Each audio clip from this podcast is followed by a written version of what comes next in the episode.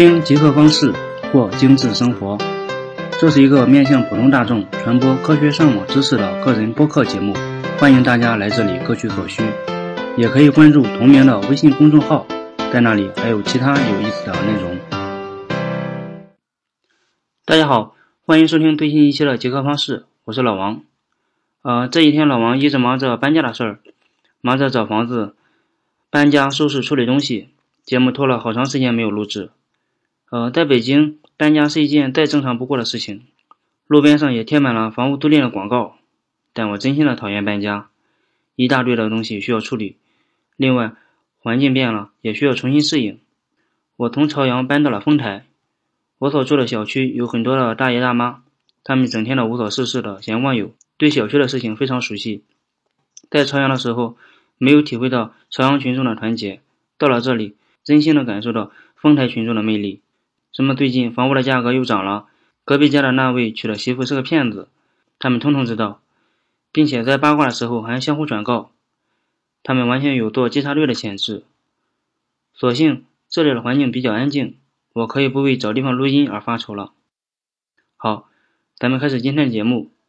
首先感谢一下这几天来在节目和微信里为我打赏的几位朋友，他们分别是王刚、青影、随便下划线九亿、暖心衣服和雨点儿。呃，在搬家的过程中，不论是找房子、联系房东、找搬家公司等所有的流程，我都是通过网上进行的。除了选房子稍微复杂了一点，一切都还是挺顺利的。感谢我生在这个年代。让很多想都不敢想的东西变得可以量化。试想，如果我们生活在那种刀耕火种的年代，那我们可能需要学会打猎、躲避狼群的袭击之类的技能。我们生活在这个互联网时代，在体验到时代带给我们的果实的同时，也要学会相应的趋利避害的技能，躲避一些可能因此带来的风险。比如最近，网友发现，在谷歌上输入关键词 “site 冒号两个反斜杠”。云点百度点 com 来自 iPhone 等信息，也就是搜索百度云里网友分享的内容，就能够搜索到用户手机上拍摄的上传到百度云里的私密照片。这些照片肯定是网友不愿意分享给大家的。老王当时按照这个方法测试了很多个手机的机型，并找到非常多的私密照片，里面满是各种证件照、跟男女朋友的合照，还有自拍照和美颜后的照片。老王那个看啊，看了一个下午，满满的满足了一下自己的窥探欲。以前老王老是黑百度，这次说句公道话，这次真的不怪人家百度，是用户自己手贱点击了照片上的共享功能，那些照片才在搜索引擎上检索到的。最后还是百度为用户的行为洗地，将这些照片的属性设为私密，你现在从谷歌上已经搜索不到了。所以我想。如果真的有用户因为这件事遭受了损失，那我只能说，你负责死，我负责埋。这部分智商税你应该交齐。你既然已经选择了在这个环境下优雅的生存，那为什么不去学习一下在这种环境下应该掌握的技能呢？对吧？所以这也是我早期筹划做极客方式这档节目的原因，让一些似是而非的东西给大家明显化，让大家能够掌握一些平时用得到的极客的小技能。所以，这期节目就为大家介绍一个极客应该知道的小技能，它叫做信息指纹。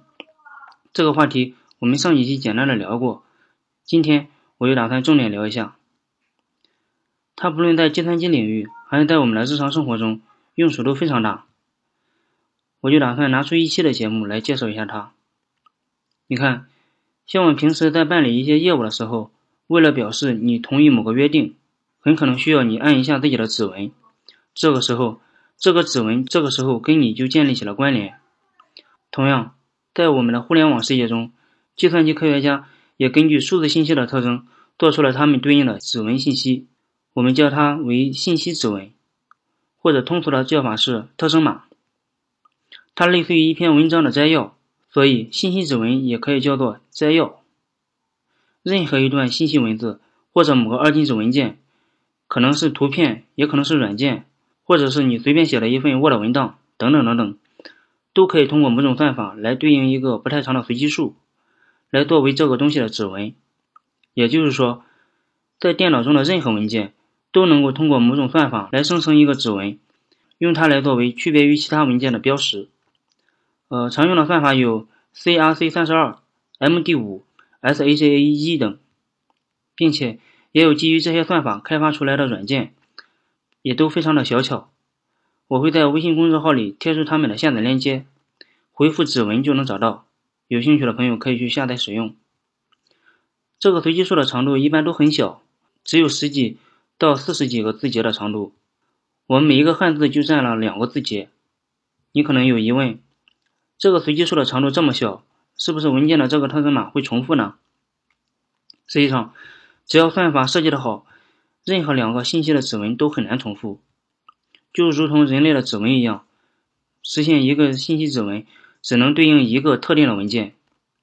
你比如淘汰下来的 CRC 三十二这种算法，它得到的信息指纹只有三十二位。我们知道八位是一个字节，三十二位也就是四个字节。这四个字节能有多少种排列组合的可能呢？也就是二的三十二次方。二的三十二次方是多少呢？是四十三亿，也就是四乘以十的九次方。这个数字看着很大。但现在已经远远不够用了。我们刚才说了，互联网中的每一份文件都要有唯一一个信息指纹来区别于其他的文件。现在互联网中的页面总数就已经大大超过几十亿了，所以这个算法已经淘汰，取而代之的是 MD5 和 SACA1。MD5 是一百二十八位的，有多少种排列组合的可能呢？是十的三十八次方。这个数字是多少呢？咱们已知的。所有星星的数量是三乘以十的二十三次方，这个数比地球上所有的沙滩和海洋的沙粒的数量还要多。MD5 的排列组合比星星的数量还要多出十多倍，所以这个数量已经可以了。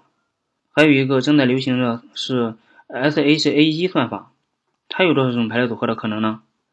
它跟地球上所有的原子的数量差不多，这个数量级作为信息指纹已经完全够用了。两个不同的文件算出来的信息指纹，相同的可能性已经比中彩票的几率小太多了。知道了这些，咱们就可以主要来说一下它的应用，或许能够解开你一些疑惑。信息指纹在互联网中应用非常广泛。对于我们平常人来说，我们可以用它来检验文件的完整性。所谓文件的完整性，简单说就是文件早期是什么样，经过传输后，或者经过多人转手之后，得到的那份文件。仍然跟原文件相同。你像平时我们下载软件，中国的盗版行业这么猖獗，我们下载的那份软件很可能经过改动过，或者加入了一些潜在的广告，或者塞入了一些木马信息，已经不是原来作者最先发布的那款软件了。比如当年的 Party 这款软件，黑客们对它做了处理，导致了大批的网站管理员中招。又像去年的 Xcode Ghost 事件，因为程序员下载了这个编译器。这个源头就有问题，导致在编译成 APP 软件的时候就带有不正常的代码，百度、网易都因此遭殃。如何判断你现在下载的这份文件就是原作者最先发布的那款呢？很多软件在开发出来发布到网上供其他人下载时，互联网公司或个人开发者往往会在下载链接的旁边附带一个 MD5 或者是 SACA1 的特征码，也就是信息指纹。你可以点击下载链接下载这份文件，或在其他地方下载这份文件，用我上面提到的软件提取出这个软件的摘要信息。如果得出的结果跟官网提供的一样，那么就证明你得到的这份文件就是原作者发布的那款。实际上，直接从官网下载软件是比较推荐的，但是很多比较优质的软件都是国外版的。中国的上网国情，这个归宿决定了你不得不在国内找资源。这个时候。我们在国内下载完软件的时候，可以到官网上验证一下是不是那款软件。比如我们下载的 Windows 软件，体积一般都是比较大的。呃，这里给你推荐一个下载地址，叫做 I tell you，我告诉你，它是一个 Windows 软件离线版的下载地址，不是微软官方的，但是里面软件的质量比较高。目前网友没有发现恶意篡改的离线安装包。这个网站。在下载链接的旁边就附带了一个 SACA1 的特征码。我们下载完相应的软件之后，可以验证一下文件的完整性，参照给出的特征码进行对比。还有一个，由于你懂的原因，我们不可能用正常的方法访问谷歌的应用商店。这里我也推荐给大家一个网站，叫做 apkpro.com，apkpure，这是一个间接下载谷歌应用商店软件的下载地址。同样，这个网站的下载链接旁边也附带了一个 SHA 的生成码。我们下载完软件的时候，简单的通过特征码对比一下。更何况，很多时候我们是很难辨识。它就是软件的官方网站的。你比如 Party，网上也有很多冒名的所谓的官方网站。我们验证一下文件的完整性，能够有效的避免一些木马病毒等。